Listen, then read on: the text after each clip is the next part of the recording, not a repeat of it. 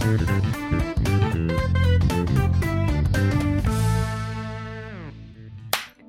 Je vis à l'abri de la lumière dans les habitats sombres et humides. Être ni unicellulaire, ni animal, ni plante, ni même champignon, je n'ai pas de pattes et pourtant je peux me déplacer.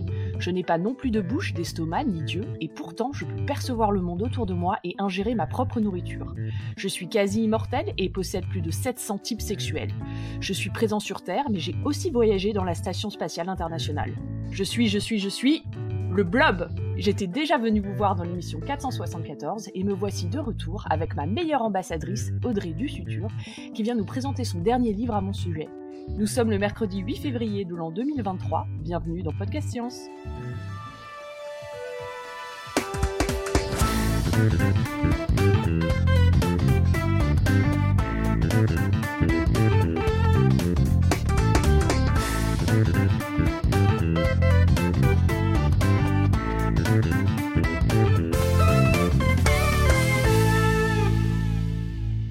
Alors bonjour à tous, ce soir nous avons euh, ben, une jolie euh, table virtuelle euh, avec du monde un peu partout dans le monde. Nous avons d'abord Bloan depuis Paris à la technique. Salut Nous avons Bliren depuis les Alpes. Ça me fait trop rire ce truc. Bonsoir Nous avons Bléora depuis Perduville. Salut à tous Nous avons moi, Blalexa depuis Los Angeles. Et nous avons Blopo depuis Paris. Bonsoir tout le monde Et nous avons notre invité, le Blob, et son ambassadrice Audrey Dussutur depuis Toulouse. Bonsoir. Euh, Audrey nous avait fait déjà l'immense plaisir de nous rejoindre lors de l'épisode 474 aux côtés d'Antoine Wisrach pour nous parler de leur ouvrage sur l'Odyssée des fourmis. Et, euh, et ben maintenant, aujourd'hui, on va parler d'un autre organisme que tu étudies, le blob. Et je laisse la parole à Topo. Alors, tout d'abord, à Cléora qui avait une question euh, justement pour initier, ou Bléora comme tu veux. Bléora, oui. pour le, livre tout jaune, donc du blob, euh, du blob Fifi. Donc toute l'écriture du livre se passe du point de vue du blob, donc moi, le blob, justement, à la première personne, comme si c'était Fifi, le blob qui écrivait. Une sorte de journal intime d'histoire de science du blob. Alors comment est venue cette idée? Est-ce qu'il y a une idée parasitée qui est venue, qui t'est venue, ou c'était l'idée de point de départ du livre, ou c'est venu un peu plus tard? Euh, Non, c'est venu extrêmement rapidement. C'est en discutant avec euh, le dessinateur du livre, Simon Bailly, que j'ai jamais personnellement rencontré, donc c'est très drôle. Je ne l'ai vu qu'en 2D, en visioconférence. Et euh, en discutant, euh, on trouvait que c'était fun euh, que le blob raconte son histoire, et aussi parce que j'avais pour objectif de que les collégiens et les lycéens lisent le livre. Et je me suis dit, ça pourrait être sympa si c'est le blob qui racontait et pas moi, la scientifique, euh, un peu chiante, qui raconte la science. Et je me suis dit d'avoir un peu le point de vue du blob parce que ces livres qu'on fait quand on vulgarise, de toute façon, on, est, on tombe toujours dans les travers de l'anthropomorphisme. Et je me suis dit, quitte à faire de l'anthropomorphisme, autant l'assumer complètement et y aller à fond. et donc, c'est le blob qui raconte son histoire. Donc c'est ça la différence de, projet éditorial entre le premier livre qui est paru aux éditions Équateur, tout ce que vous avez toujours voulu savoir sur le blog sans jamais oser le demander, le, point de vue, ou est-ce qu'il y a d'autres différences, d'autres histoires euh? Euh, La plus grande différence, c'est que dans le tout premier livre, euh, c'était une autobiographie plus ou moins croisée, puisque je parlais mhm. énormément du travail du chercheur, des conditions dans lesquelles se font la recherche, et donc c'était un chapitre sur la recherche, un chapitre sur le blog, un chapitre sur la recherche, dans ce livre-là, on parle de la recherche, mais au travers du blog, dans le nombre d'expériences qu'il fait, etc. Mais on se focalise pas du tout sur le fonctionnement d'un laboratoire, du tout. Mhm. On est plus focalisé sur le blog, on en apprend beaucoup plus sur sa biologique dans le premier, parce qu'en fait, j'ai construit ce premier par rapport à tous les retours que j'ai eus lors de conférences grand public ou dans les échanges que j'ai eus avec les enseignants sur les projets de sciences participatives. Je me suis aperçu qu'il y avait vraiment euh, des choses qui manquaient dans le premier. Donc j'ai essayé de compléter ça donc c'est plus un livre retour en fait, c'est euh, c'est plus un cadeau que je donne, que euh, ça complète le premier. À mon avis, si on donnait, si on disait ah, quel est le mieux à lire, je pourrais peut-être pas répondre, mais peut-être que le deuxième est beaucoup plus complet en tout cas sur le blog. Bah, on peut on peut conseiller d'acheter les deux, hein, voilà. oui, on sent bien le partage, l'idée de de vouloir euh, parce qu'il y a plein de petites recettes aussi tout simples pour faire des expériences chez soi carrément dedans non seulement aussi, euh, donc il y a aussi la BD illustrée par Simon Bay, pour enrichir des, dizaines d'anecdotes qu'il y a dedans. Il y a même aussi un tuto pour domestiquer le blob Fifi de compagnie. Donc ça transpire carrément le partage, comme tu dis, et de vouloir transmettre sa curiosité, encore une fois, pour cet organisme. Donc du coup, euh, cette envie ne, euh, ne provoque pas du blob raison ni, ni de toi en tant qu'autrice, mais en fait, ça vient plus du retour du public, comme tu dis alors. Oui, pour être honnête, quand j'ai publié le premier, jamais il m'était venu à l'idée que des gens aimeraient avoir un blob chez eux. Hmm. mais vraiment jamais. Donc je n'ai pas pensé à expliquer comment on élève un blob du tout dans le premier. Et pourtant, les premiers retours, c'était ah je veux un blob à la maison, je veux un blob à la maison. Comment on fait pour avoir un blob à la maison? Et j'ai même pensé au début à éditer le tout premier ouvrage et rajouter un chapitre, juste faire une nouvelle édition avec un nouveau chapitre.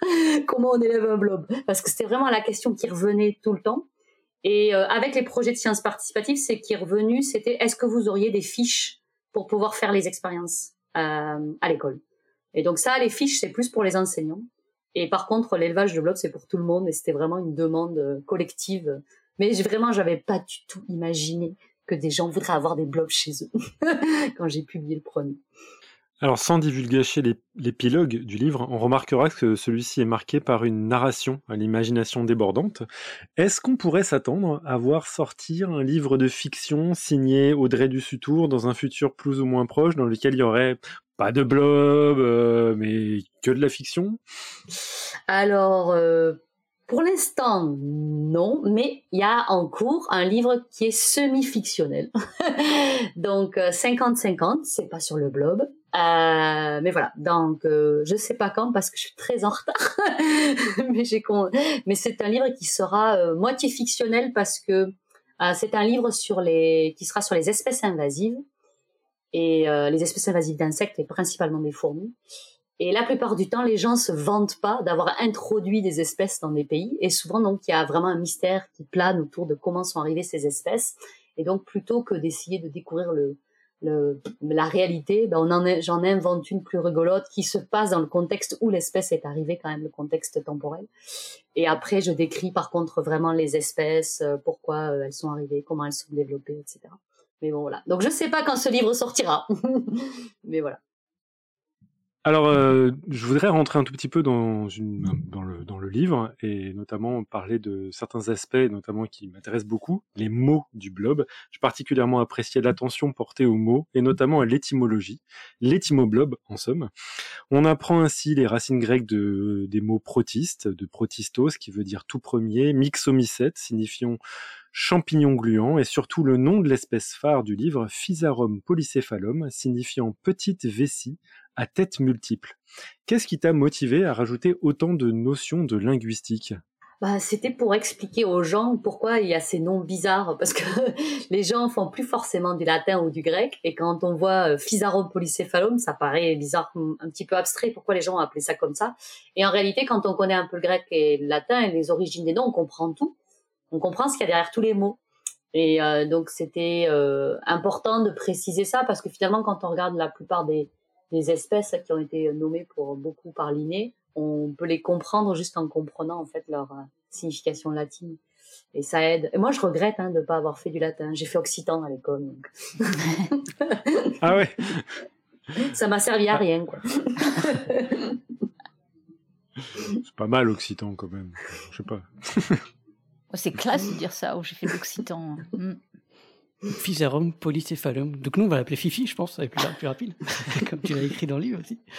Et aussi, dans Moi le Blob, on apprend que le héros de l'histoire, ou ses clones, se retrouve souvent euh, aussi affabulé de surnoms rigolos. Donc euh, Blob Dylan, euh, Blob Marley, Blob Moran, contre tout chacal, Blob l'éponge, Blob Sinclair, Harry Blobber même, et Rocky Blob, Bloboa, c'est dur à dire ça.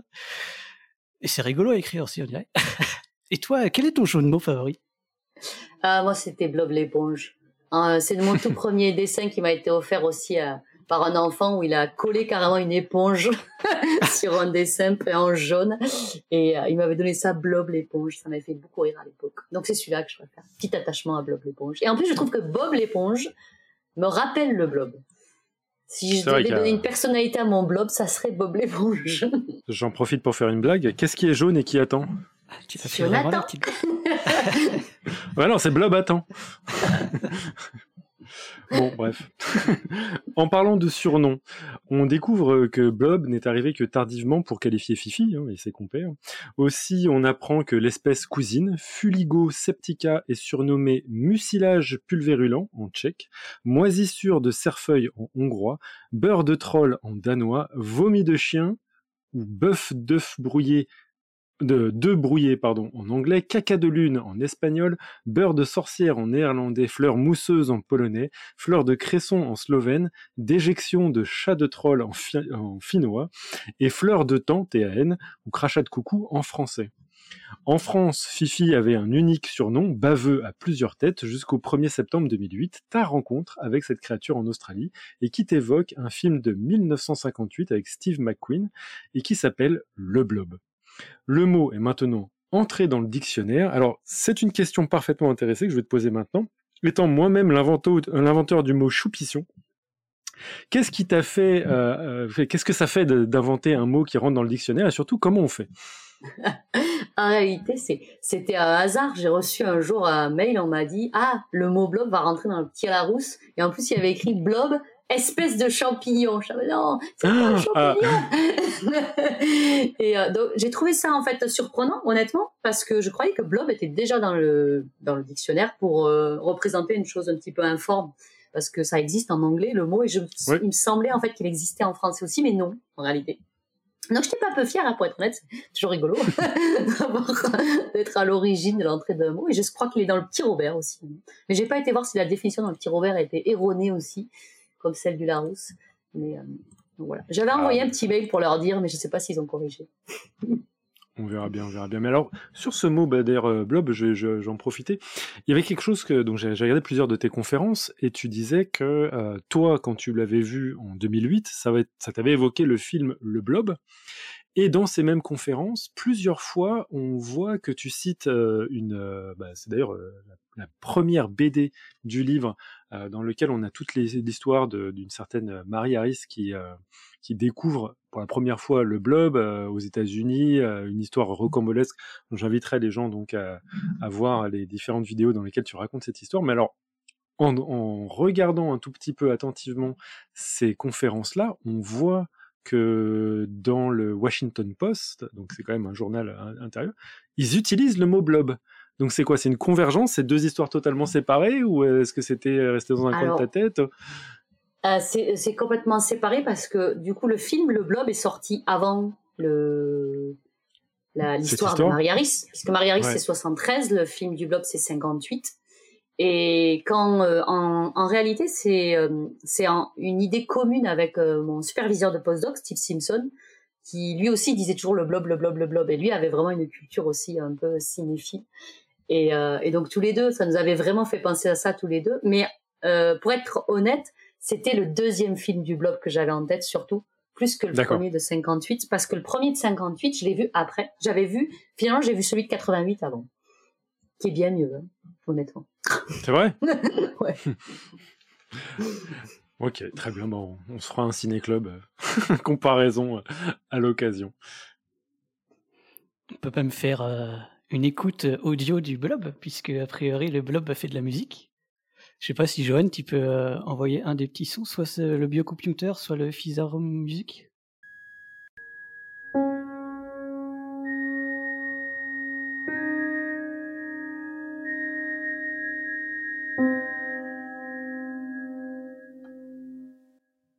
choisi une bonne partie, on dirait. c'est assez calme. Parce que des fois, c'est assez chaotique. Voilà.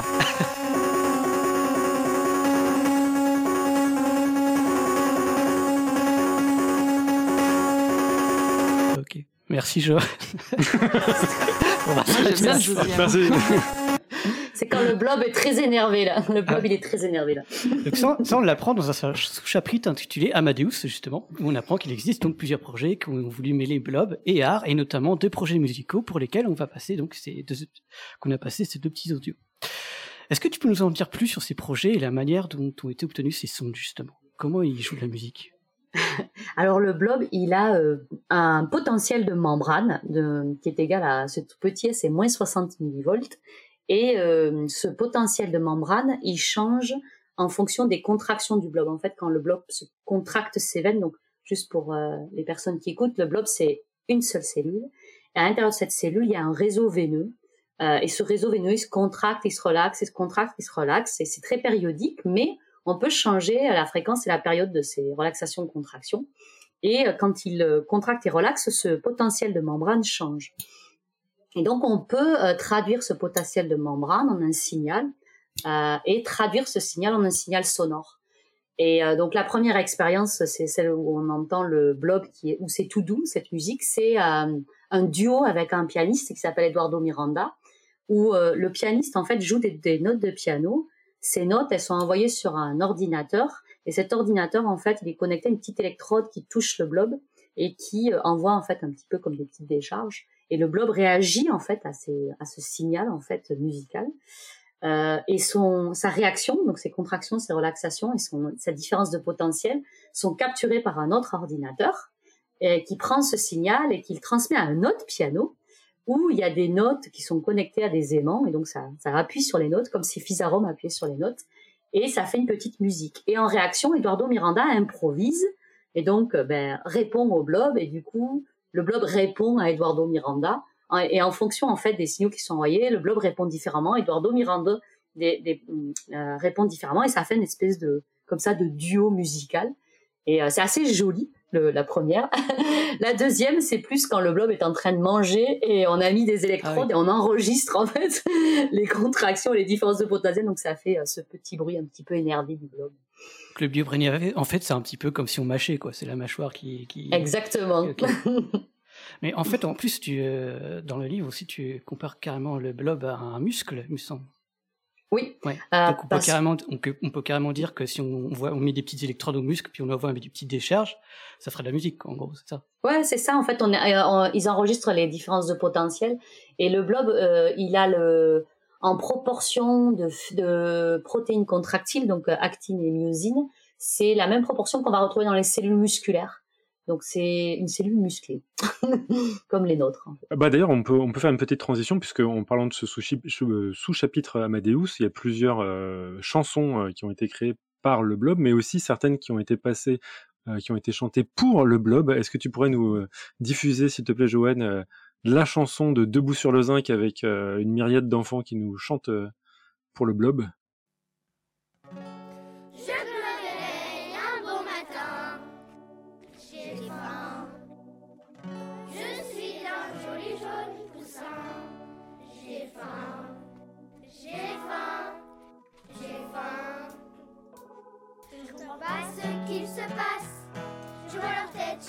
Ma face.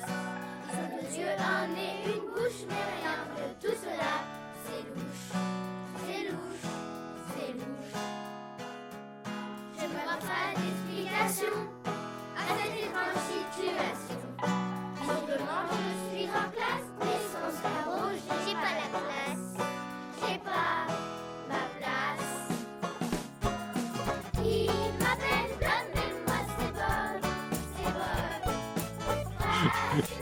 C'est bon, Joël.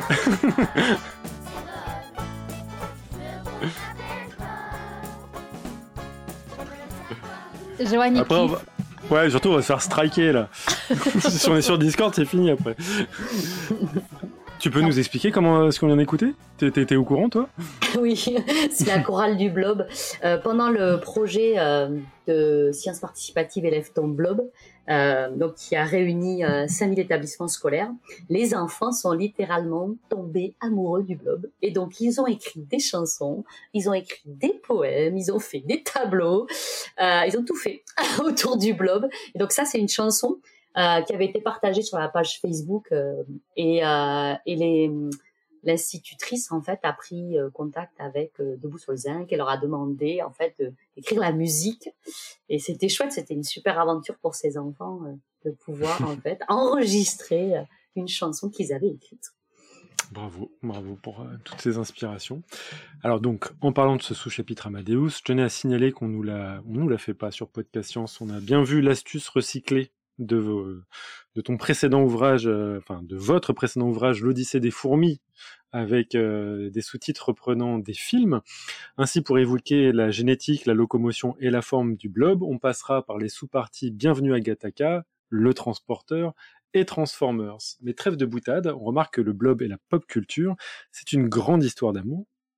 Euh, Est-ce que tu peux nous dire pourquoi c'est une grande histoire d'amour? Ah, le blob, il est pop. je sais pas, sa couleur jaune. euh, Il y a un côté, euh, c'est vraiment un peu culture, oui, oui, un peu culture pop. Euh, moi, j'aime bien ça déjà, donc forcément, j'ai déteint sur le blob. Et euh, donc moi, je suis de, ma deuxième passion après la science, c'est le cinéma. Donc euh, c'est pour ça que même le tout premier livre s'appelait Tout ce que vous avez toujours voulu savoir sur le blog sans jamais oser le demander. C'est toujours, ça a toujours été ma ligne conductrice. Et c'est vrai que dans moi le blog, il y a beaucoup de références, même des choses qui sont plus euh, pour les jeunes. il y a des références à Dragon Ball, des choses comme ça. Et euh, c'est parce que je suis comme le blob, euh, je, je suis restée fixée à l'adolescence. Il y a même des références euh, ouais, de jeux vidéo, donc euh, The Last of Us aussi, il me semble, dans le, dans le livre. Ah oui. Alors depuis deux semaines, je pense que j'ai reçu à peu près 300 messages pour qu'on me dise Audrey, il y a le blob dans The Last of Us. Alors j'ai pas encore regardé euh, la série, Euh, mais j'ai vu par contre le générique et en Ouais, effet, c'est le blob. Il y a- on peut, on le reconnaît directement. Il est fait en image de synthèse, mais la créature qui montre se déplace comme le blob. C'est le même système avec des éventails et tout. Et donc, euh, si tu regarderas la série, tu, pourras t'écrier Mais c'est pas un champignon c'est ça. Donc voilà, j'espère que toute la communauté française euh, qui était biberonnée au blob pourra justement se, se porter en faux par rapport à tout ça. c'est ça. Pour finir sur la pop culture, donc le livre commence avec la BD, dont on a parlé tout à l'heure, totalement abracadabrante, mêlant les styles de films de redneck américains et ceux sur les ovnis. Est-ce que justement tu peux nous euh, conter rapidement la fantastique histoire de Mary Harris? Euh, Marie Harris, donc, elle vit dans un petit village près du Texas, au Texas. Et euh, un jour, dans son jardin, elle trouve une chose étrange qu'elle juge étrange. Et euh, donc, c'est un blob qui est tout petit au départ. Je crois qu'il fait la taille d'un cookie. Et euh, elle le trouve pas très joli, hein, honnêtement. Euh, son premier réflexe, c'est de, le détruire à coups de râteau. Et, euh, et elle raconte donc que chaque fois qu'elle le détruit, donc la première fois avec un coup de râteau, il revient le lendemain, il est deux fois plus gros. et donc elle essaye les insecticides, elle va faire venir les pompiers, elle fait venir la police, il y a des scientifiques qui se déplacent. Euh, et euh, ce qui est assez drôle, c'est que c'est plus les rumeurs autour de cette histoire, c'est que à ce petit village, qu'il s'appelle Aurora, et à Aurora, à l'époque, il y avait une rumeur comme quoi il y aurait eu un ovni qui aurait atterri dans un village à côté. Il y a un documentaire génial à voir là-dessus. Et, euh, et donc, ils auraient caché en fait les bouts d'ovni dans un puits.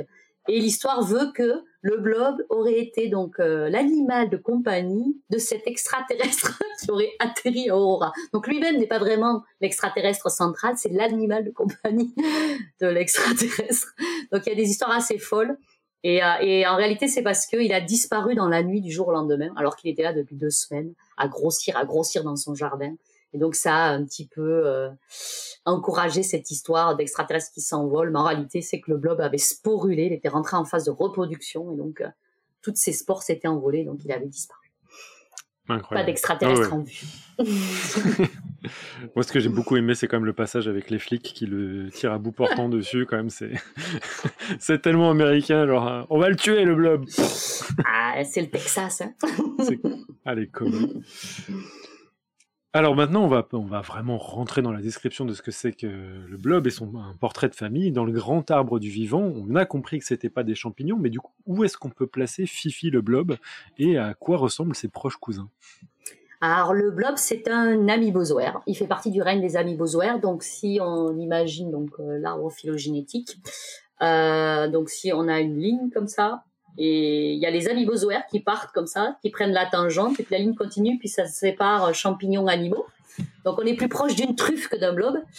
Donc Et, tu nous as euh, mimé une, euh, une, une trifurcation, on va dire, voilà une fourche, ouais. Et euh, avec Donc, on une balle. C'est Voilà. ça. On, on a des anciens cousins avec les amibozoaires lointains, lointains. Donc je dis souvent aux enfants, vous êtes plus proches des champignons que des amibozoaires, mais vous n'êtes pas si loin que ça. Et euh, les amoebozoaires, donc c'est des organismes qui sont unicellulaires. Euh, leur particularité, c'est de se déplacer avec des pseudopodes, donc des excroissances en fait euh, de la membrane de la cellule. Et c'est habituellement tout petit. Euh, ça fait euh, une centaine de microns. Hein. Euh, les, la plus connue, c'est Amoeba proteus, qu'on apprend en cours de biologie. On parle aussi beaucoup des amibes pathogènes, mais en réalité, ça représente très peu en fait en proportion des espèces. Et donc dans ce règne des amibozoaires, le blob il fait partie d'une classe qu'on appelle les myxomycètes, qui regroupe 1000 espèces, mais identifiées à nos jours, mais 10 000 estimées. Et les myxomycètes, euh, c'est des unicellulaires, mais largement visibles à l'œil nu. Ils sont habituellement euh, de couleurs très vives, on les observe en forêt. Euh, il y en a de toutes les couleurs, de toutes les formes. Et Physarum, polycéphalum, fait partie de la famille des Physaridés. Et euh, la particularité de Physaridés, c'est vraiment de faire ces grands réseaux euh, veineux. C'est des cellules qui sont vraiment qui ont un beau réseau, qui se déplacent. Et les Physaridés sont les, aussi les myxomycètes qui se déplacent le plus rapidement qu'on peut vraiment voir bouger. Et il y a beaucoup d'espèces en fait qui sont très proches de Physarum, qui lui ressemblent comme deux gouttes d'eau. Donc des fois, ça va être la couleur qui va changer, comme Physarum roseum qui est rouge, euh, Badania utricularis qui est orange. Des fois, même la couleur est identique, c'est ils sont jaunes les deux. Et c'est très difficile en réalité d'identifier un, un, un myxomycète en regardant en fait cette cellule géante. Il est beaucoup plus facile de les identifier en, en regardant leur fructification, donc euh, les sporocystes et les spores qui sont à l'intérieur. C'est contraignant parce que c'est pas c'est pas facile d'avoir les, les, les sporocystes euh, à disposition tout le temps quoi. Non, c'est ça. Donc on sait que dans le générique de Last of Us, c'est un physaridé du coup. Voilà, on sait que c'est un physaridé, que... mais on pourrait pas dire que c'est un physarode polycéphalum. Bien joué. Le système veineux. Okay. voilà. Donc moi qui, qui ignorais totalement euh, le blob euh, jusqu'à que je lise ton bouquin, donc je vais essayer de du coup définir de définir rapidement en une phrase et tu me dis si c'est ok ou pas. Ok? Okay. Donc rapidement, donc un blob, je dirais que c'est une grande cellule, okay une seule grande cellule mangeuse de bactéries qui se comporte comme un muscle, comme tu l'as écrit, avec des milliers de tout petits bras pour interagir avec le monde extérieur. Donc ce que tu as appelé aussi, ce que tu as défini de pod juste avant.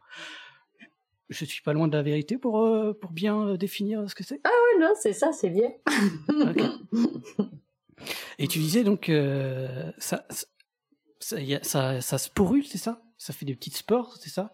Et ça, ça, du coup, ça se ressemble plus à un champignon de ce côté-là?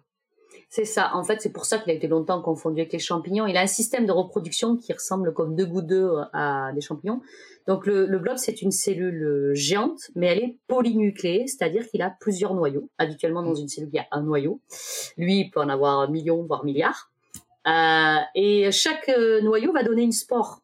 Donc, un blob, quand il se reproduit, donne beaucoup de descendants.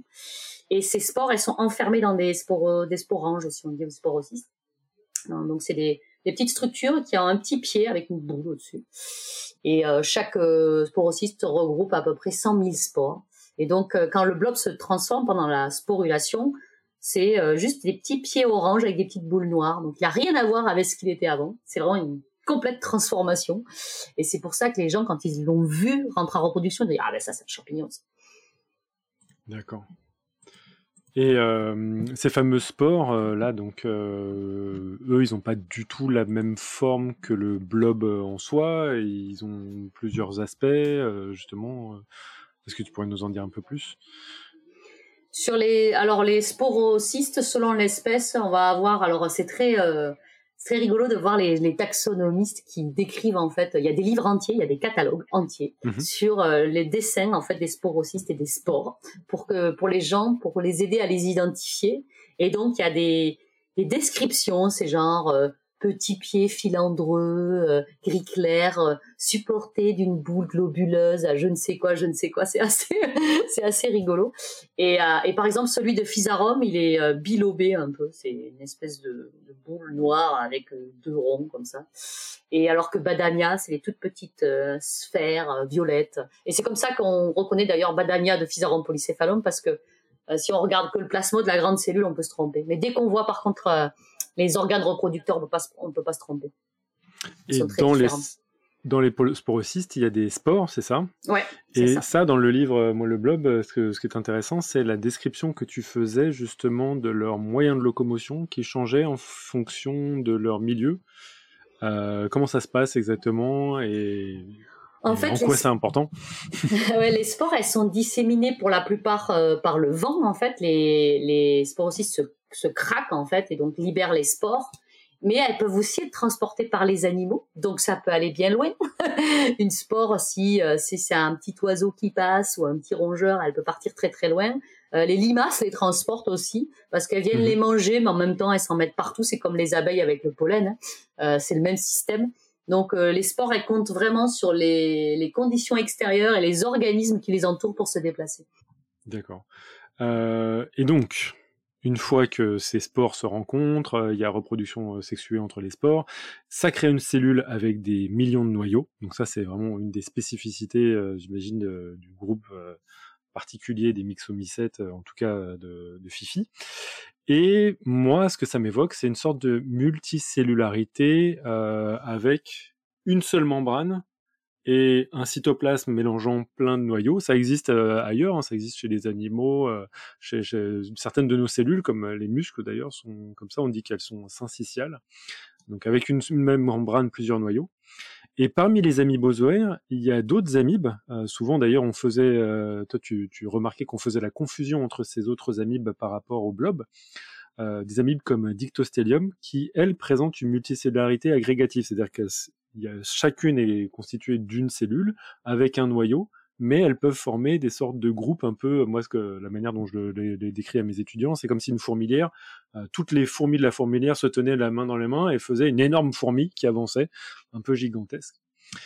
Et dans notre épisode 419, il y avait Marc-André Sellos qui nous confiait que lui, il pensait que euh, les plantes, ça se comportait un peu comme le blob, parce que euh, toutes les cellules sont aussi un peu en continu, avec euh, des, ponts, des ponts entre cellules qui se forment, et donc une cellule d'une feuille pourrait être en communication avec une cellule de la racine.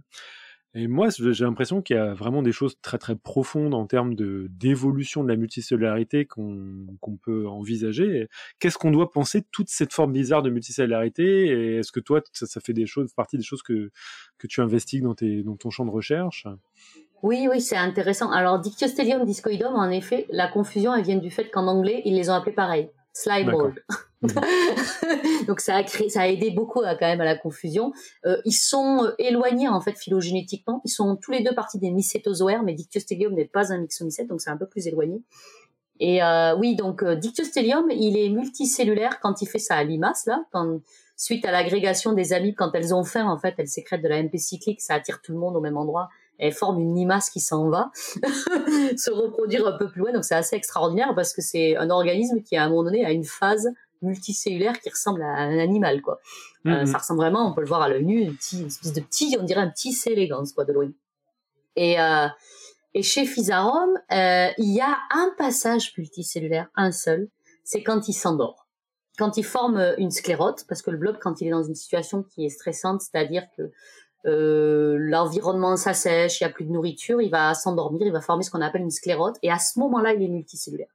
Parce qu'il fait des équipes de 6 à 8 noyaux qu'il enferme dans des, sphères, dans des sphérules, elles sont vraiment bien délimitées les unes des autres, et c'est Mhm. un amas de milliers et de milliers de sphérules. Donc à ce moment-là, il est multicellulaire. Et donc pour moi, ces organismes, c'est un peu les prémices euh, de la multicellularité. C'est juste qu'ils n'ont pas été jusqu'au bout du Mais est-ce qu'il y a besoin? C'est ça la, Mais est-ce ça la qu'il y a question. besoin Exactement, peut-être pas. Euh, c'est une forme de. C'est clair que Physarum, sa complexité au niveau de, son comportement, pour moi, elle provient beaucoup de sa taille. Euh, forcément, c'est un organisme qui a euh, une. Si on le compare à une cellule, une cellule classique, il y a une complexité architecturale qui est complètement différente. Là, donc, il gère des millions de noyaux. Il y a un réseau veineux qui est organisé. Le cytoplasme, il y a deux phases, une phase solide, une phase liquide. C'est vraiment, on est, on est sur notre type de cellule. Et, euh, et donc pour moi, c'est des organismes qui se sont essayés à autre chose, que on peut pas entre l'unicellularité et la multicellularité, et ça marche plutôt pas mal, quoi. Parce que dans le cas de Dictyostelium, c'est ce qui lui permet de survivre, d'être multicellulaire à un moment donné, parce qu'il peut se déplacer plus rapidement quand il est, quand ils sont tous ensemble.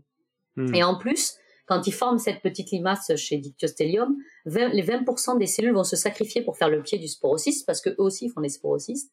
Et ces 20% sont souvent en fait les cellules les plus faibles, les choses comme ça. Donc il y a un Ah côté en plus sacrifice, coopération. J'ai dictyostelium qui est assez intéressant. Ça a été beaucoup étudié par les gens qui font la biologie de l'évolution, hein, dictyostelium, surtout sur l'évolution de la socialité. Alors que Physarum, lui, il reste lui, quoi. c'est pas un amas de lui, quoi. C'est lui, lui, tout seul. qui se sépare et qui se reforme, quoi. En plus, ouais.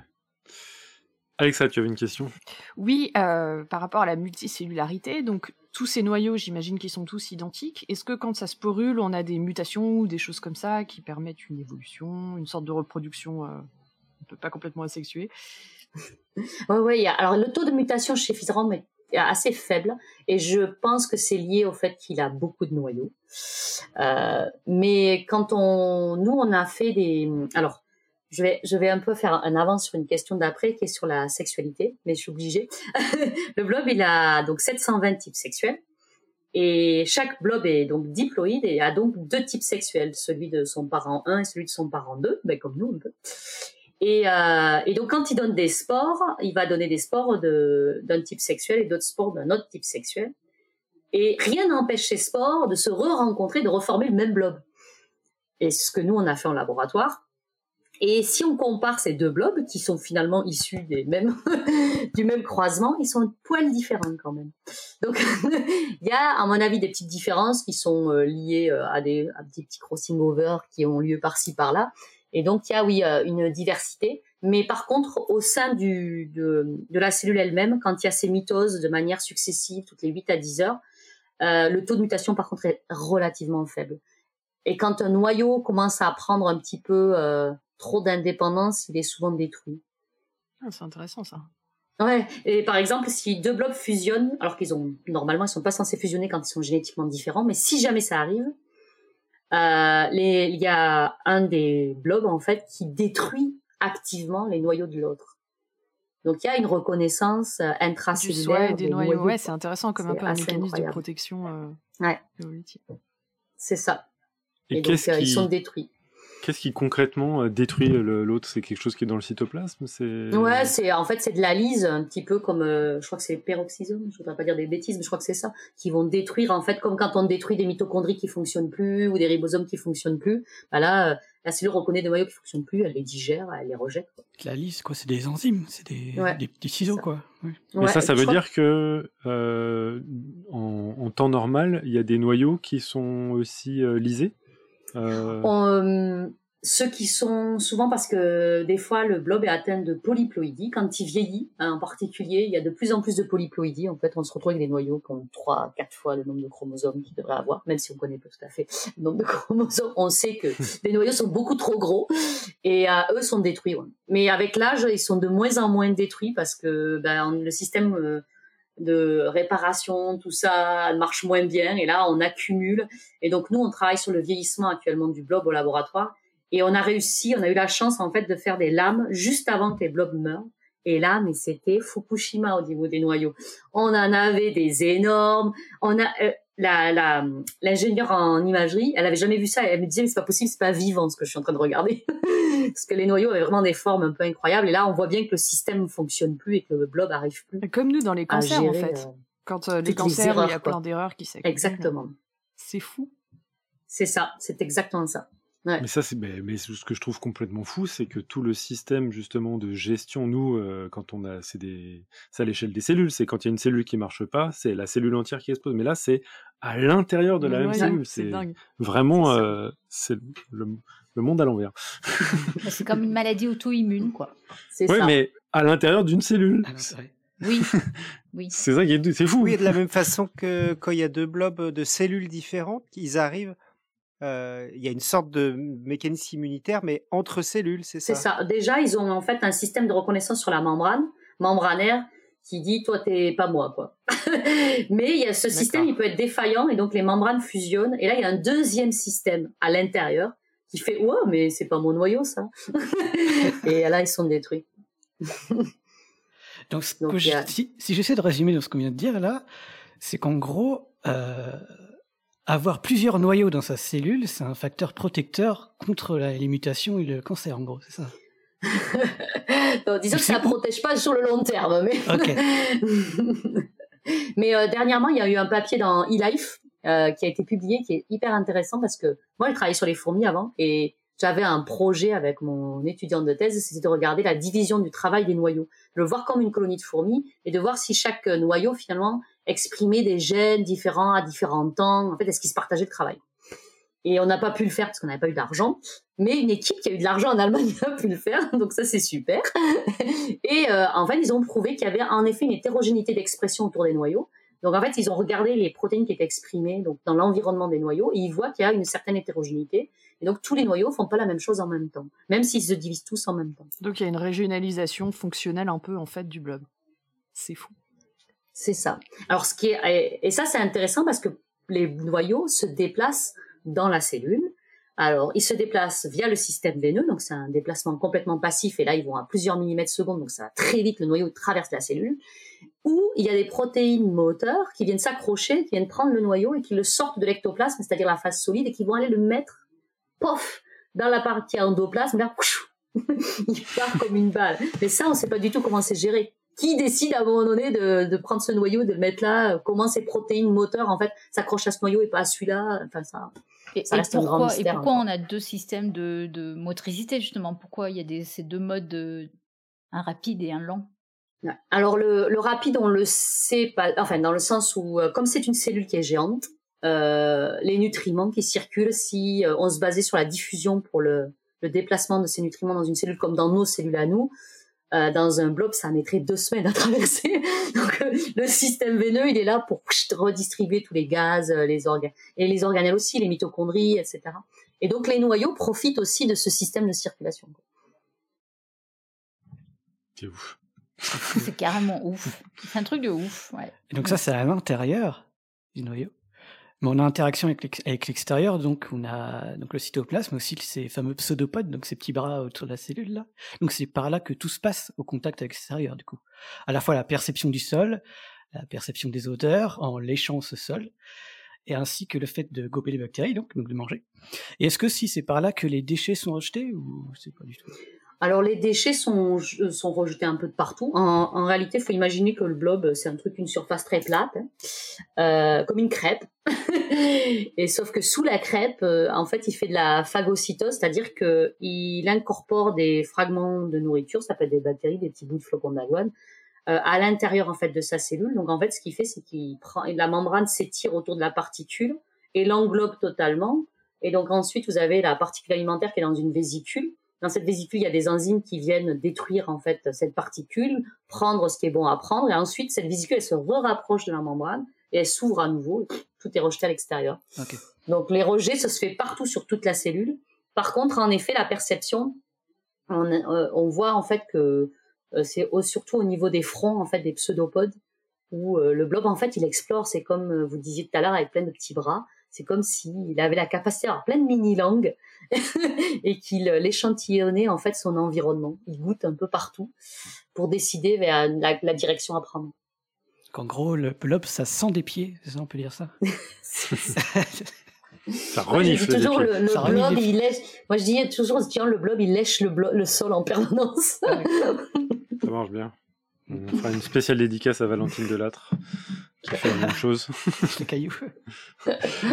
Et moi, j'ai aussi appris que le blob était capable de régénérer. Euh, concrètement, comment ça se passe? Moi, je travaille sur la régénération. Euh, ça, ça, prend plusieurs euh, minutes au moins pour cicatriser sur des animaux. Et là, j'ai l'impression que c'est beaucoup plus rapide pour le blob. il a, si on, quand on coupe le blob, le cytoplasme, au contact de l'air, il se solidifie direct. C'est comme les limules. Ça crée un ciment. Et ça, c'est bah, l'hypothèse, c'est que comme le blob n'a pas de système immunitaire, il faut mieux éviter qu'il y ait des choses qui rentrent à l'intérieur. Donc en fait, le cytoplasme se solidifie. Et en fait, la membrane, elle fait juste que migrer au-dessus de cette partie solidifiée et de se recoller, en fait. Et ça, c'est très rapide. Par contre, ce qui est pas si rapide que ça, parce qu'on dit tout le temps, ouais, le blob, il cicatrise en moins de deux minutes. Oui, ça se referme au bout de deux minutes, mais la réorganisation avant qu'il reparte, ça prend deux, trois heures. Et c'est ce hmm. que j'adore, Toshi Yaki Nakagaki, il appelle ça la phase de contemplation. Mais en réalité, c'est parce que vous, vous avez coupé un réseau en morceaux, et donc lui, il est obligé de se réorganiser complètement parce que le réseau que vous lui avez imposé en le coupant, c'est peut-être pas un réseau optimal pour se déplacer. Et donc, en fait, on le voit, là, on peut le filmer, il bouge dans tous les sens et il réorganise. Il met les veines comme ça, il y en a qui repartent, il y en a qui disparaissent, il y en a qui réapparaissent. C'est assez joli à voir. Ceci étant dit, est-ce qu'on sait euh, quelles sont les molécules qui permettent de figer comme ça du cytoplasme? Est-ce qu'il y aura des applications euh?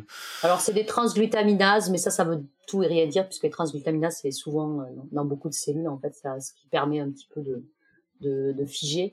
Euh, pour l'instant, il n'y a pas eu d'application que je connaisse ou même d'hypothèse de mécanisme qui serait utilisé. Parce qu'on est sur de la cicatrisation membranaire. On n'est pas sur une cicatrisation comme nous, euh, où c'est une coupure et donc nous, en fait, on coupe plein de cellules. C'est un peu différent. Donc, hmm. euh, je ne sais pas à quel point le système qu'utilise le blob pourrait être appliqué en médecine, honnêtement. Ok. Ouais, parce que comparé à nos petites cellules qu'on voit même pas à l'œil nu, on rappelle encore une fois, le blob, c'est un truc euh, énorme qui peut atteindre une surface de mètres carrés, hein, comme tu l'écris dans le livre, qui atteint d'ailleurs des euh, Guinness du record, comme tu as écrit en 1989. Wobo 5,5 mètres carrés pour 3 kg. Sacré machin. Est-ce qu'il existe d'autres exemples d'une seule cellule aussi grande qu'on puisse le voir à l'œil nu? Alors, celle que je donne dans le livre, euh, c'est la colerpe.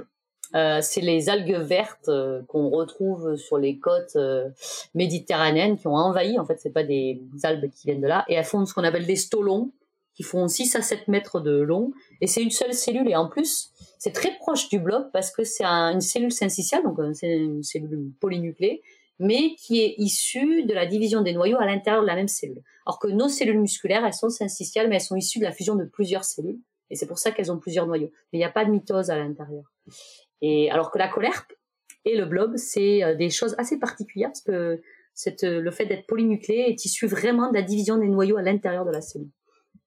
Mais des, euh, oui, des unicellulaires euh, qui sont, oui, il y en a pas mal en fait chez, les, chez tout ce qui est les algues en fait. Parce qu'il y a beaucoup d'algues qui sont unicellulaires et qui sont immenses.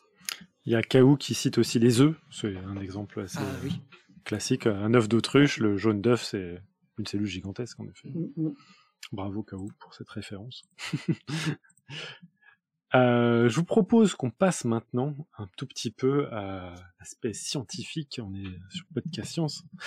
Donc Blob et les sciences et euh, les recherches blobistiques, elles ont le mérite d'être assez surprenantes. Dans Moi le Blob, on apprend qu'une équipe de recherche japonaise, notamment autour de Toshiyuki Nakagaki, a obtenu deux fois le prix Ig Nobel en 2008 et 2010 pour des découvertes employant le blob.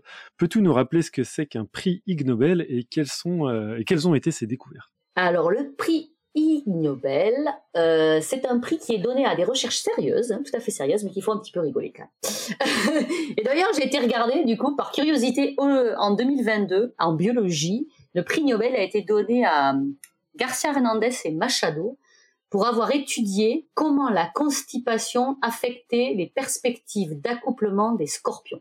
Voilà. Donc c'est ce type de recherche qui vont être récompensées par le prix Nobel, c'est-à-dire ça fait c'est intéressant, ça fait progresser les connaissances euh, en biologie, mais bon, ça fait un petit peu rigoler. Et donc Toshi l'a eu deux fois, je crois que c'est la seule personne à l'avoir eu deux fois. Et donc euh, il l'a eu la première fois pour avoir montré que le blob pouvait trouver le chemin le plus court dans un labyrinthe. Donc ça, ça a fait rire beaucoup de monde parce qu'à l'époque, ils savaient pas trop en plus comment décrire le blob. Donc ils disaient, ah, une chose visqueuse arrive à trouver le chemin le plus court dans un labyrinthe.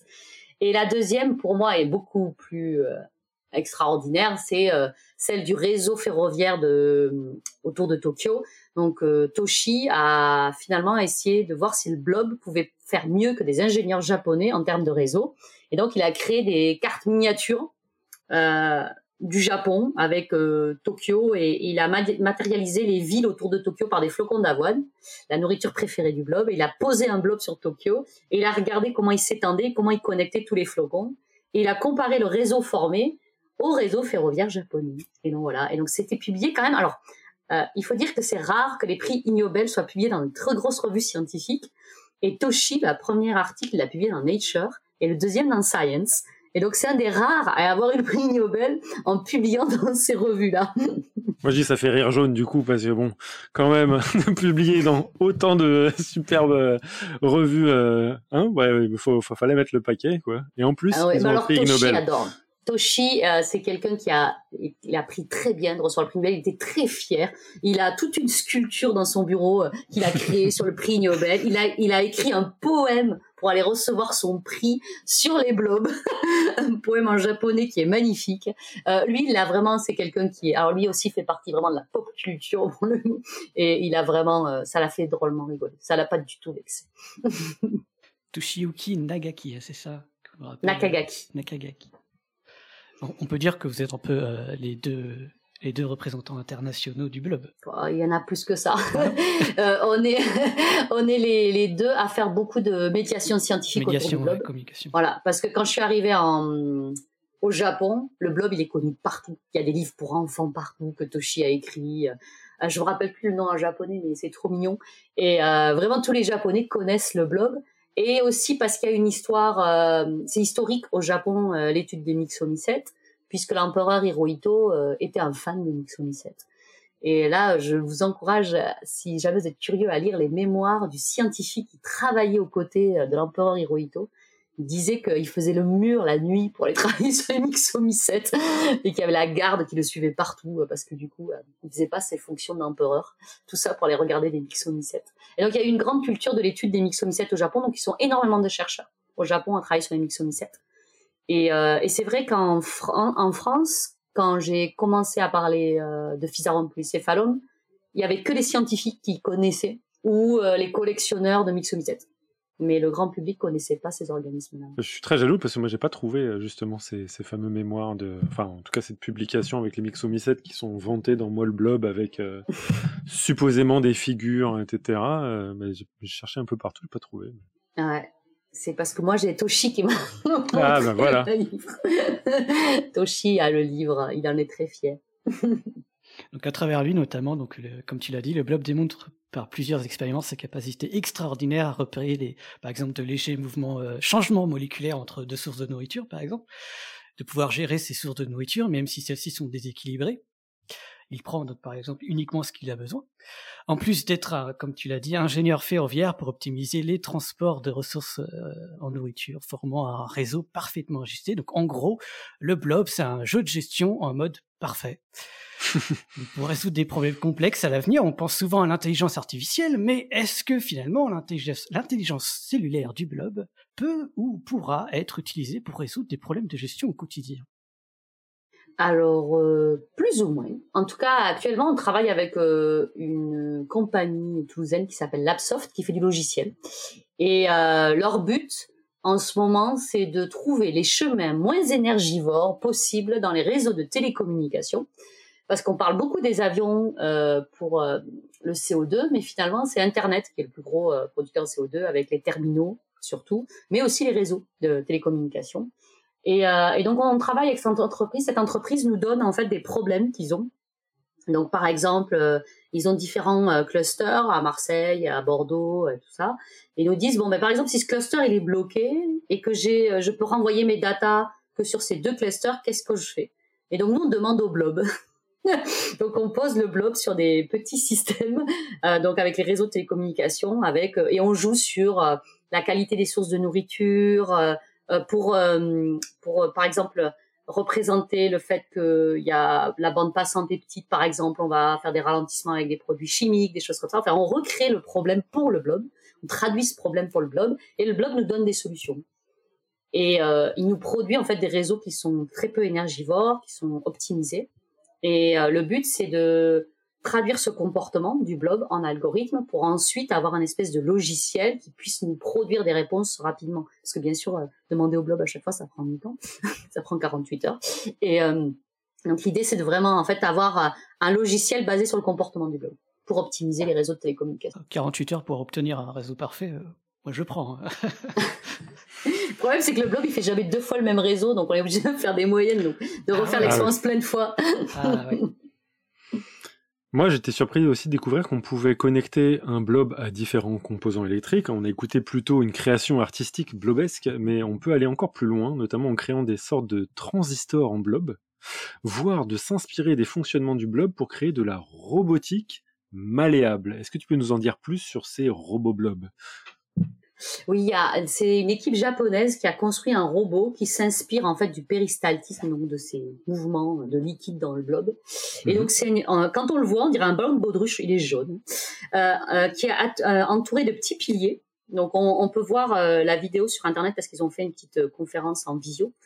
Et, et donc c'est des petits, donc c'est des petits comme des petits pieds tout autour de ce gros sac jaune et euh, ce, ce, sac jaune va se gonfler, les pieds vont avancer, vont se fixer au sol, un petit peu comme le blob quand il se déplace et qu'il s'accroche un peu avec ses pseudopodes. Et du coup, les piliers de derrière vont suivre. Et petit à petit, comme ça, avec des mouvements de cette poche. Et donc, l'intérêt d'avoir un robot comme ça, complètement malléable comme le blob, c'est qu'il peut passer par des petits interstices déformés et ne pas avoir en fait une structure bien définie, carrée, qui pourrait pas passer n'importe où. Et donc ça, c'est leur idée. Et donc après, ils vont le miniaturiser. Là, ils ont fait une forme qui est un peu plus grande. Et donc ça, c'est des robots qui sont inspirés du blob.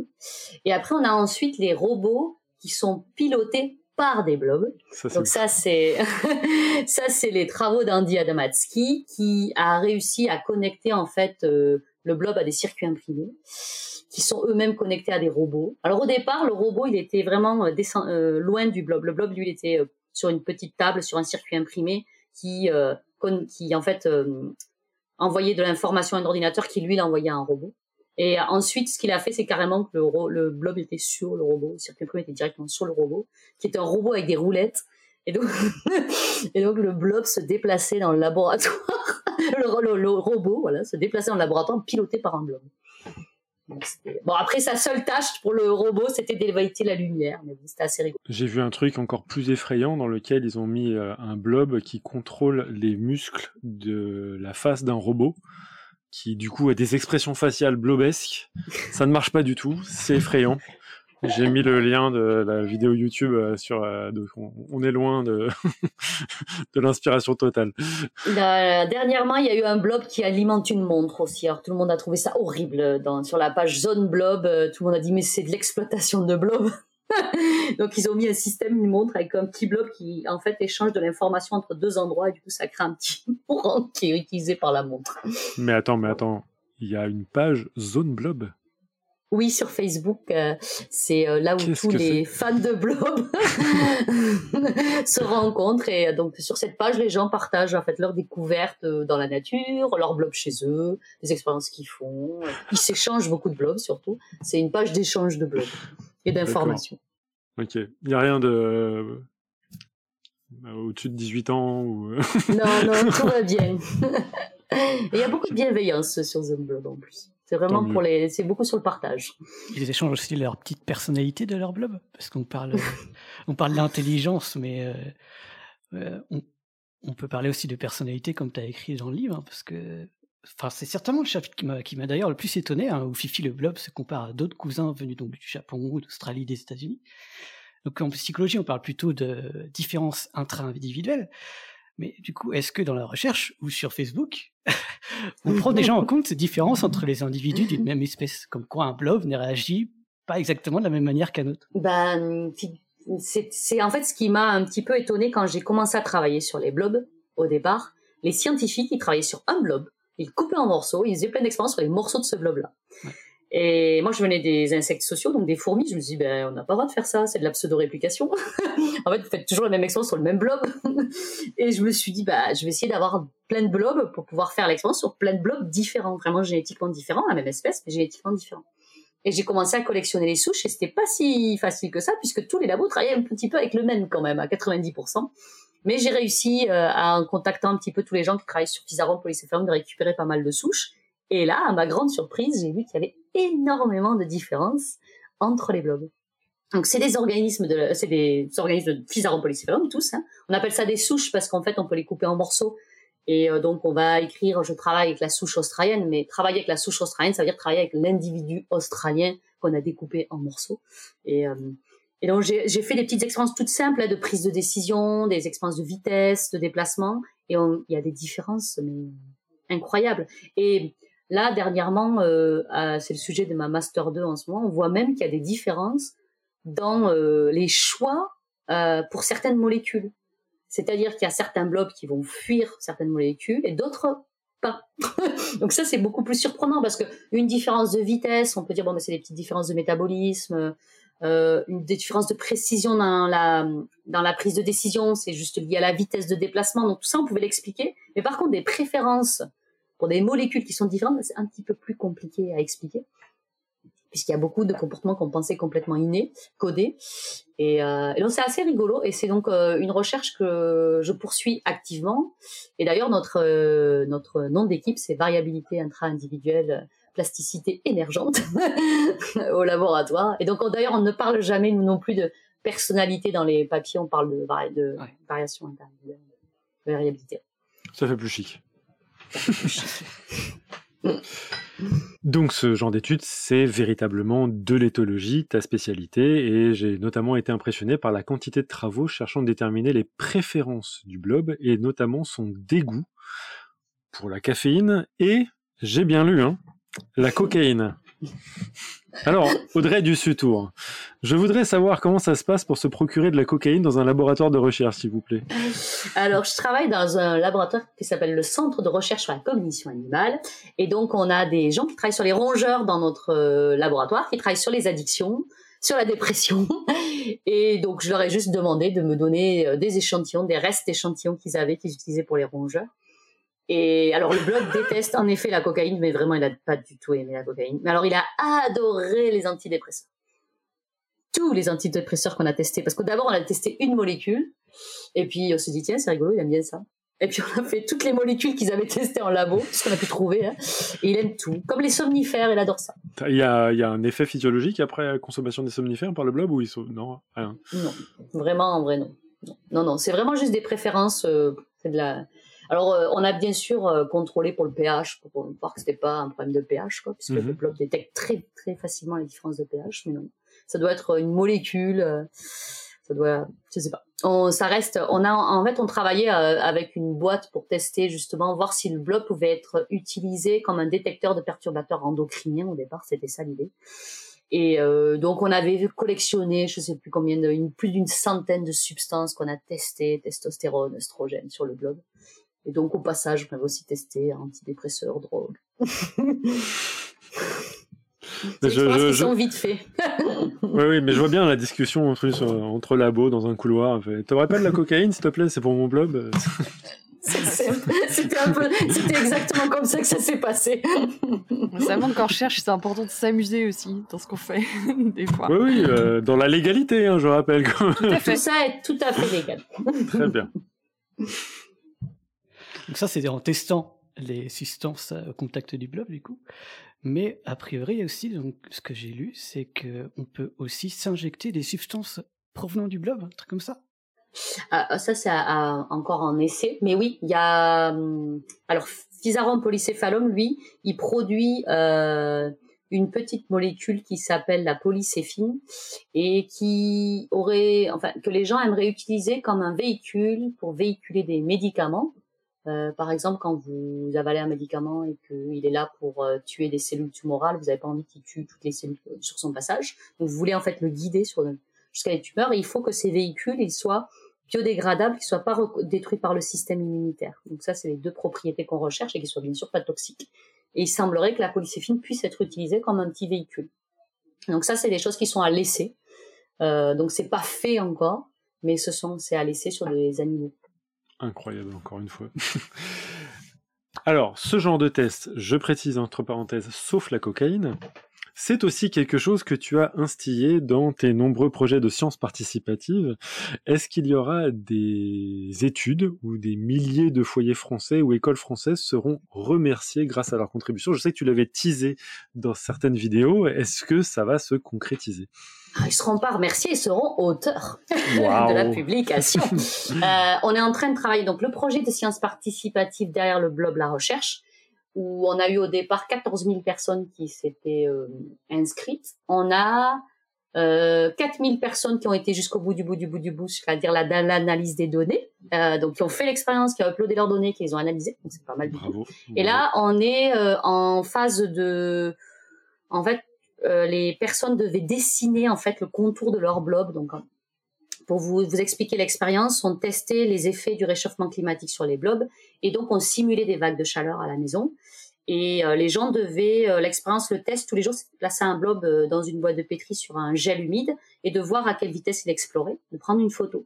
Et donc ensuite, ils doivent dessiner, ils doivent dessiner le contour du blob. Donc ça, c'est un peu contraignant. Et ça, c'est pour alimenter un algorithme de machine learning qui va automatiquement ensuite reconnaître des blobs dans d'autres boîtes. Donc le but, c'était qu'on ait 1% en fait des images qui soient analysées. Les personnes ont analysé ces images en aveugle puisqu'elles leur sont attribuées. Sur la plateforme, les gens, ils analysent pas leurs images. Enfin, ils peuvent s'ils veulent, mais souvent, on leur attribue un jeu de données et euh, c'est eux qui dessinent des blobs. et euh, ces dessins, ces petits masques sont envoyés à un mathématicien qui travaille avec moi, qui est à Arizona State University, et qui lui développe un algorithme machine learning de reconnaissance automatique des blobs. Comme ça, il va pouvoir analyser en fait les 800 000 images qu'on a reçues euh, en one shot. Et ensuite, toutes ces données, je vais les récupérer et je vais faire les stats. Et là, c'est assez rigolo parce que la science participative, c'est vraiment à tous les niveaux. J'ai fait un atelier blob au Muséum d'histoire naturelle de Toulouse euh, ces vacances de Noël et il y a une dame qui est venue avec son enfant pour participer à l'atelier et c'était une spécialiste des statistiques de sciences participatives. donc on a discuté et donc je vais lui présenter le projet et il est possible qu'elle se joigne à nous dans notre projet. Euh, donc tous les, ce projet marche beaucoup comme ça avec des, des collaborations à droite à gauche. J'ai l'impression de toute ta recherche. Hein, euh. et donc les gens s'appelleront derrière le blog La Recherche et ils seront tous derrière ce nom-là et ils seront donc tous listés en matériel supplémentaire. Tous les 4000 feront participer à l'expérience. Bravo. Franchement, chapeau. Bon, la publication n'est pas encore écrite, hein, mais euh, elle sera écrite. Mais comme j'explique à mes volontaires tout le temps, la science, ça prend du temps. et euh, voilà, il faudra être patient pour répondre à toutes les questions qu'on se pose. Et justement, il y a une question que je me pose aussi, parce qu'a priori, on ne sait vraiment pas quelle est la cause, de, quelle, est, quelle est la molécule que prend le blob pour empoisonner ses grandes ennemis, la limace et, les vers. A priori, on ne sait vraiment pas quelle molécule, on n'a aucune piste. Non, non, non, en plus ça c'est venu d'une observation complètement euh, hasardeuse. Deux observ trois observations en réalité. Un étudiant qui me dit chaque fois, euh, qui tripotait beaucoup les blocs parce qu'il faisait de la sélection artificielle, il me dit c'est marrant quand je passe toute la journée à toucher des blocs, je sens plus le bout de mes doigts. ah je ouais. tout de suite, ça revenait de suite après, hein, mais il avait une petite insensibilité. Et quand on a tourné le film avec Jack Mitch, le, le blob, le génie sans cerveau, on a vu en fait une limace commencer à manger du blob et tétaniser complet et le blob lui passer dessus et partir plus loin. Et donc j'en ai parlé à un collègue euh, aux États-Unis qui travaille sur les planaires qui sont des petits verres plats. Et il m'a dit, mais si tu mets un verre plat sur le blob, il tétanise complet. Et donc on a commencé à monter une collaboration avec une chercheuse qui est à Albi, qui travaille sur les planaires. Et en ce moment, on teste en fait des extraits de blob. Et donc on essaye déjà de, de définir où est cette molécule, si elle est dans le mucus, si elle est sécrétée par le blob ou si elle est à l'intérieur. Donc on fait plusieurs en fait euh, euh, mix en fait. Et ensuite on travaille avec des chimistes qui regardent les fractions, les différentes fractions, quelle est la fraction active sur les planaires, etc. Donc on avance petit à petit. et donc le but est de découvrir quelle est cette molécule parce que qui sait, ça pourrait sauver énormément de jardiniers. Euh, moi je suis très intéressé parce que je travaille sur un ver marin. Je suis en train de penser là en même temps que tu me parles qu'on a des protocoles dans lesquels on veut les bah, les paralyser. Donc ça pourrait être, euh, ça se trouve, euh, c'est beaucoup plus économique. Euh, je ne sais pas. Ah oui, surtout la biomasse du blob, on en a vite très rapidement. Donc je t'enverrai des extraits de blob. C'est le, prochain, le prochain. Volontiers. Ouais, le prochain botox, quoi. Mais pour les verts. Bon. Euh, bah, c'est cool. Et on apprend aussi dans le, livre que plusieurs expériences ont été réalisées en microgravité, hein, comprendre dans l'espace. Euh, peux-tu nous en parler, notamment la, dernière en date avec Thomas Pesquet, et surtout nous dévoiler s'il y en aura d'autres dans le futur et quelles peuvent être les applications de ces recherches? Alors euh, oui, le blob il est parti pour six fois dans l'espace euh, et au début il est parti tout seul le bord, enfin avec des rats, sans, sans astronautes, dans des biosats russes. Euh, je sais pas si c'est beaucoup abusé. Et euh, dans la, par contre, son dernier voyage c'était en effet à bord de l'ISS et ce projet il avait vraiment un but euh, pédagogique. C'était un projet euh, donc qui était lancé par le CNES encore euh, et qui est en collaboration avec le CNRS, donc c'est un, et l'Académie de Toulouse. Donc c'était CNES, CNRS, Académie de Toulouse. Et le but c'était euh, d'encourager les jeunes à faire des sciences. Et quoi de mieux comme ambassadeur que Thomas Pesquet couplé au blob? donc ça a été le duo explosif. Et donc on a envoyé euh, quatre blobs à bord de l'ISS. On a observé leur comportement et en parallèle, on a envoyé euh, ben, des blobs dans 5000 établissements scolaires. Donc il y a 350 000 enfants qui ont travaillé sur le blob en 2021. Et donc moi j'ai récupéré les données de. Alors c'était pas du tout obligatoire, hein, mais euh, les enseignants pouvaient m'envoyer leurs données. J'ai reçu 700 jeux de données, des enseignants qui avaient reproduit vraiment l'expérience à l'identique euh, que celle de Thomas Pesquet. Et on a les observations qu'on a pu faire, c'est que les blobs se sont réveillés plus rapidement euh, à bord de l'ISS et se déplaçaient aussi plus rapidement. Et c'est intéressant parce que ça confirmait en fait des observations préliminaires qui avaient été faites dans les navettes euh, euh, américaines où ils avaient regardé eux juste pendant une heure et demie en fait le flux du cytoplasme à l'intérieur du blob. Ils s'étaient pas vraiment intéressés au comportement, mais ils avaient regardé un peu ce qui se passait à l'intérieur et ils avaient vu que les contractions étaient plus fréquentes. Et donc, ben, nous, on retrouve au niveau du comportement, en effet, un blob qui va plus rapidement. Donc ça, c'était assez intéressant. Donc, il n'y a pas de projet prévu euh, dans le, les, les, les, années qui viennent. On a juste un, j'ai juste un petit projet actuellement avec un, un groupe de jeunes femmes qui vont bientôt partir aux États-Unis pour faire des expériences un petit peu conditions Mars. Euh, elles ont gagné en fait un projet euh, euh, elles ont gagné donc en fait l'opportunité de passer 15 jours dans des conditions simili-Mars. Et il y en a une d'entre elles qui va faire quelques expériences sur le globe euh, dans, ce, dans cette petite euh, dans cette fausse navette parce qu'elles ne seront pas sur Mars. Donc pour l'idée peut-être d'envoyer un blob sur Mars, qui sait. le futur le futur du moi le blob du coup de, voilà. version du journal intime. Donc du coup, moi, le vlog, oui, donc euh, c'est vraiment le journal intime au, euh, à la première personne, où il se compare aux humains. Et pour donner euh, un exemple de comparaison avec nous humains, donc on en a parlé un peu avant, le blog écrit que, je le cite, hein, c'est lui qui l'a écrit, hein, ma vie sexuelle est compliquée. Donc jusque-là, je me sentais aussi concerné, à vrai dire, pas de grande différence avec lui. Et puis après, je lis que le blob a 720 types sexuels. Et là, tout de suite, ça m'a moins bien parlé. Nous, on a mâle et femelle, et eux, ils en ont donc 720. Pas plus, pas moins. Et tout ça, donc, si je, si j'ai bien lu, on le sait juste grâce euh, à l'étude des gènes, c'est ça? Ouais, c'est à trois gènes qui ont différents allèles, MAT-A, MAT-B, MAT-C, qui existent en plusieurs euh, allèles, donc en plusieurs versions, si on veut caricaturer. Et donc, ça fait 720 possibilités. Ok, donc euh, c'est juste par l'étude des gènes. Mais du coup, il y a un truc que je comprends pas. On est capable de savoir un nombre exact de types sexuels du blob grâce à l'étude de ces gènes, mais on a du mal à savoir combien de chromosomes il dispose. Comme le Bob lui-même écrit, hein, quant à moi, le mystère reste entier, je posséderais entre 80 et 90 chromosomes qui seraient de plus accompagnés par 150 millichromosomes. Pourquoi pas, veux dire? J'aime bien rester mystérieux. Donc, on arrive à déterminer des gènes précis sans savoir le nombre de chromosomes. Enfin, ça me paraît bizarre. Comment c'est possible ça? Ouais. Ça, c'est très, c'est très, très, très bizarre. En fait, il y a plein de photos de chromosomes hein, à l'intérieur de Blob. Alors, ils trouvent jamais le même nombre. euh, bon, alors, il y a des fois, il y a des problèmes de polyploïdie, mais euh, et surtout, euh, quand on compte les chromosomes, souvent on compte les extrémités des chromosomes qui sont les télomères, euh, parce que c'est des séquences en fait qui sont extrêmement conservées, euh, facilement reconnaissables, etc. Mais le blob, il a des séquences de télomères intégrées au milieu de son ADN. donc, quand on saucissonne l'ADN et qu'on le séquence, qu'on partage en petits morceaux et qu'on cherche les télomères, on va en trouver beaucoup plus qu'il y a de chromosomes, donc ça va pas. Donc, c'est soit, alors, il y a un chercheur qui disait, alors, soit il y a 150 chromosomes et j'y comprends rien, parce que je compte 150 télomères, donc ça va pas du tout. Et donc, quand on lit les papiers, les chercheurs sont pas du tout d'accord sur le nombre de chromosomes, ils ont jamais trouvé le même nombre. Et donc, c'est carrément même une gaussienne. Alors, vous imaginez, sinon notre nombre de chromosomes, c'est une gaussienne, une espèce de gaussienne, c'est entre, il y en a 39, il y en a qui en compté 60. En fait, c'est, vraiment, on trouve un peu tout et n'importe quoi. Donc actuellement, on ne peut pas dire si Physaropolis le nombre de chromosomes qu'a Physaropolis C'est, voilà, c'est, c'est un mystère. J'ai l'impression qu'on a une série de questions là qui va nous permettre de justement un petit peu creuser cette question de télomère, etc. C'est Blue Phoenix dans la chatroom qui nous demande un blob, ça a une espérance de vie? Ah, ça c'est une excellente question parce qu'on est en train de travailler dessus. et euh, on travaille sur le vieillissement chez le blob.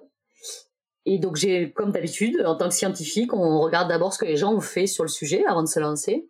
Et les gens disaient que les plasmodes, une fois qu'on réveille un, un blob à partir d'une sclérote, les plasmodes auraient une durée de vie de max, max un an. Donc un an, on peut conserver un plasmode. Et donc nous, on s'est lancé dans notre expérience avec deux souches, Lu et Malu. Euh, Malu, au bout d'un an, en effet, c'était assez frappant. Ils sont tous morts à deux jours d'intervalle. Alors on avait plusieurs clones hein, de Malu. Et donc dans la littérature, ils, émettent l'hypothèse, mais quasi certaine, que la durée de vie d'un plasmode serait génétiquement codée. Donc là, pour le coup, en effet, Malu sont tous morts, mais vraiment, c'est comme si c'était donné le mot, on meurt tous aujourd'hui. Et ils étaient dans la même étuve que les autres, donc il n'y a pas d'histoire d'environnement qui aurait changé élu, il est toujours là et ça fait deux ans et demi.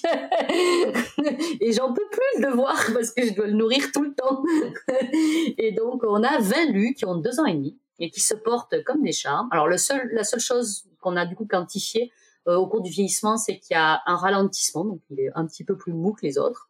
Euh, ils, ont les, ils, ont les, mêmes capacités d'apprentissage, ils ont des capacités de prise de décision qui sont euh, différentes parce que les plus vieux sont beaucoup plus sensibles au stress, mais c'est comme nos vieux à nous.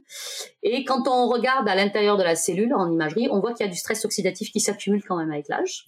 Donc ça, c'est une chose qu'on a démontré. Et là où le blob est bizarre, c'est que si on l'endort avant que ça commence à devenir un peu euh, trop euh, oxydé à l'intérieur, on l'endort, on le réveille, il reprend sa vitesse euh, de base. Donc ça c'est un peu fou, c'est-à-dire que ça fait deux ans qu'il est tout ralenti, on l'endort, on le réveille, il revient à, la vitesse qu'il avait quand il avait une semaine. Alors on n'a pas suivi en fait si ça s'était réécroulé euh, les mois d'après, on a regardé juste un mois après. Et après, chose un peu plus folle encore, ça va sortir en février ça. On a, ah. euh, ouais, on a, on a fait fusionner un vieux et un jeune, et le vieux est devenu jeune quoi. Il a la vitesse du jeune. Quoi.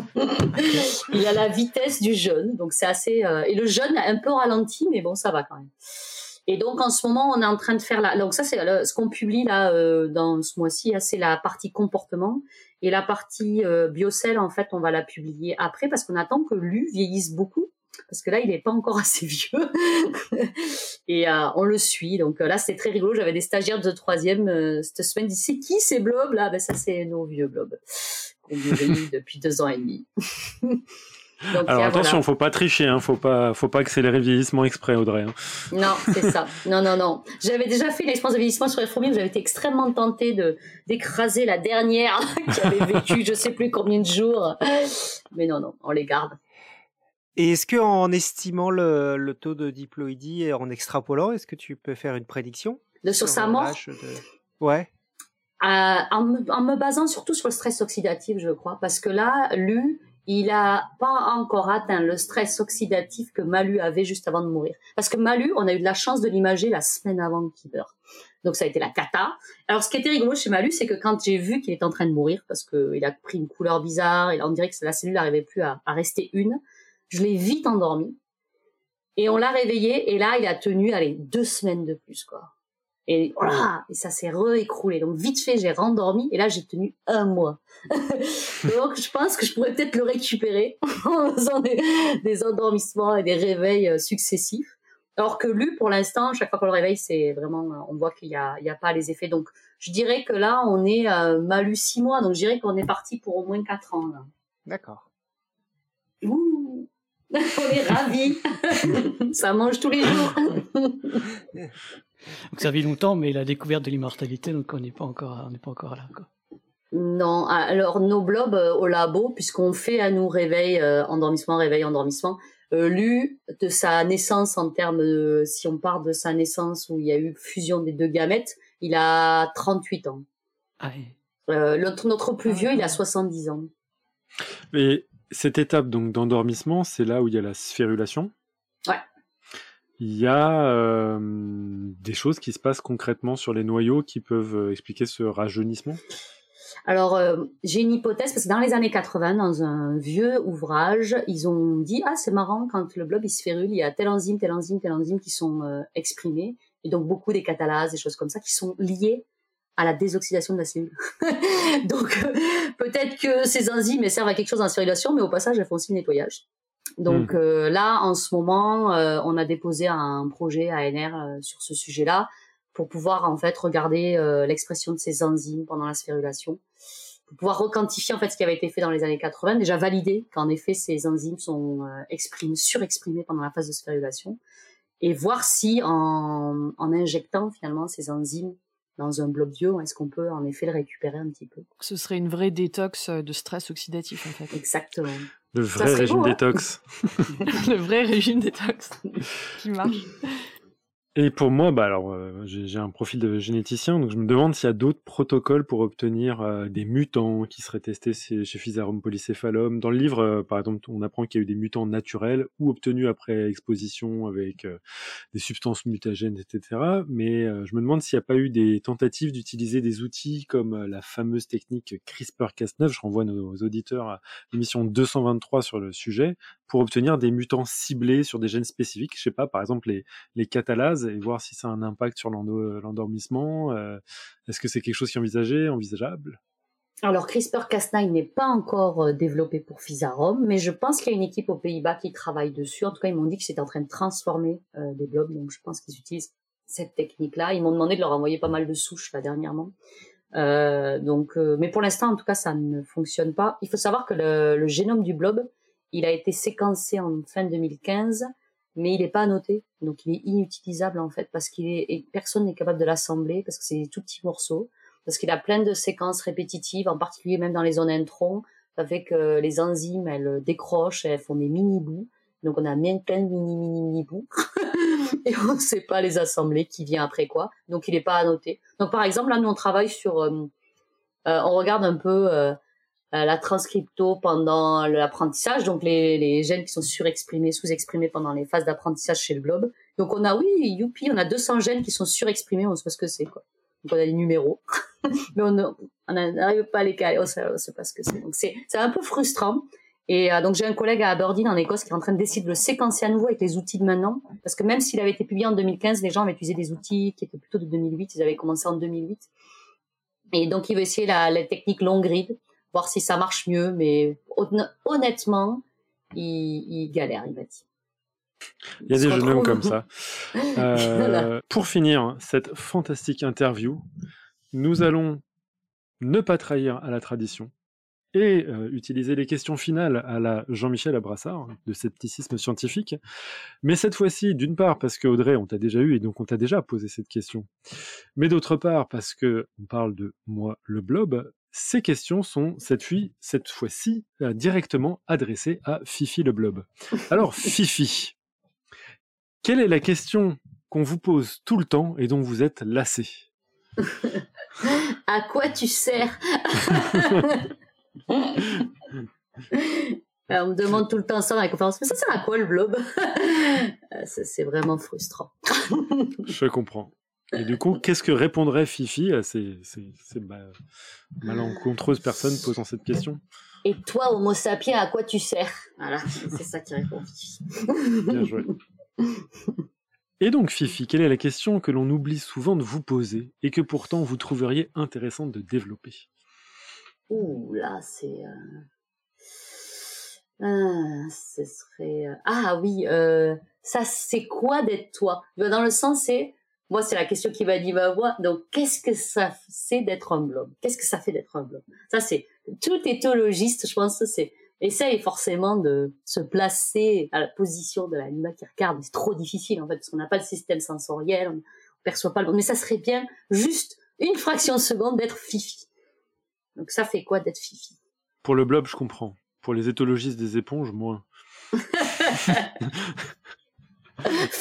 filtrer toute la journée. voilà. Pourquoi pas Moi, j'ai travaillé sur un organisme qui s'appelait Nacidi et c'était ça son job. Filtre. Le nihilisme. c'est ça. Donc bon. Le blob, au moins, il y a un petit peu des choses qui. Ah, c'est le côté un peu fun, ouais. Il se balade quand même, au moins. Et donc, pour clore cette émission, euh, il y avait une citation qu'on demande, la fameuse quote de l'émission, et donc tu t'es plié à l'exercice, que tu pourrais euh, venir avec ta propre citation, Audrey. Euh, je ne voulais pas seulement connaître les noms des choses, je me souviens que je voulais vraiment savoir comment tout cela fonctionnait. Et c'est Elizabeth Blackburn, qui est donc prix Nobel, qui a découvert la télomérase chez. Ah et qui est d'ailleurs aussi euh, une piste pour étudier le vieillissement chez l'homme, d'ailleurs. Euh, grosse piste. Mais du coup, la télomérase, elle est active aussi au milieu des chromosomes chez le blob. j'imagine. Non, elle n'est pas active au milieu des chromosomes. En fait, c'est juste le, les, les, télomères, qui, la séquence télomère qui est dans le, dans le gène, mais la, la, la séquence de la télomérase, non. Elle est, elle, elle est, en fait, c'est, t'as le gène qui code pour la télomérase, et puis après, après, t'as le télomère, qui est juste un enchaînement au bout des chromosomes. Et c'est cet enchaînement qui se retrouve à des endroits qui ne devraient pas être. Et du coup, la télomérase, l'enzyme, elle agit sur ces petits bouts de trucs qui non, sont pas au bon elle, elle Non, non, elle agit que ceux qui sont sur ceux à l'extrémité, puisqu'elle se pose en fait à l'extrémité la, la, la, télomérase, le télomère. C'est pour ça que c'est rogné, c'est rogné aussi. I understand. Fantastique. Eh bien, merci pour cette fantastique émission. Et euh, Alexa, si tu veux bien conduire vers la fin. Eh ben oui, il est temps de, il est temps de conclure. Alors, si moi, le blob, je me mets en dormance, il est temps pour vous d'aller dormir.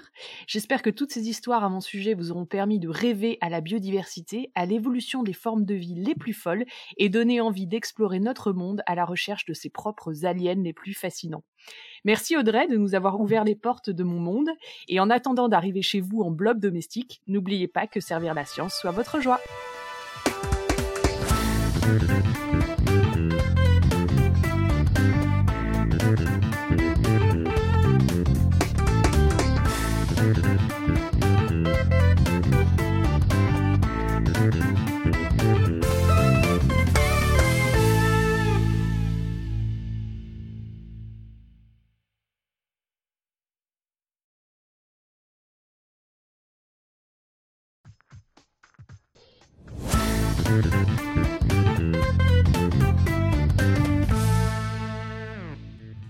Top Je vis à l'abri de la lumière dans les habitats sombres et humides. Être unicellulaire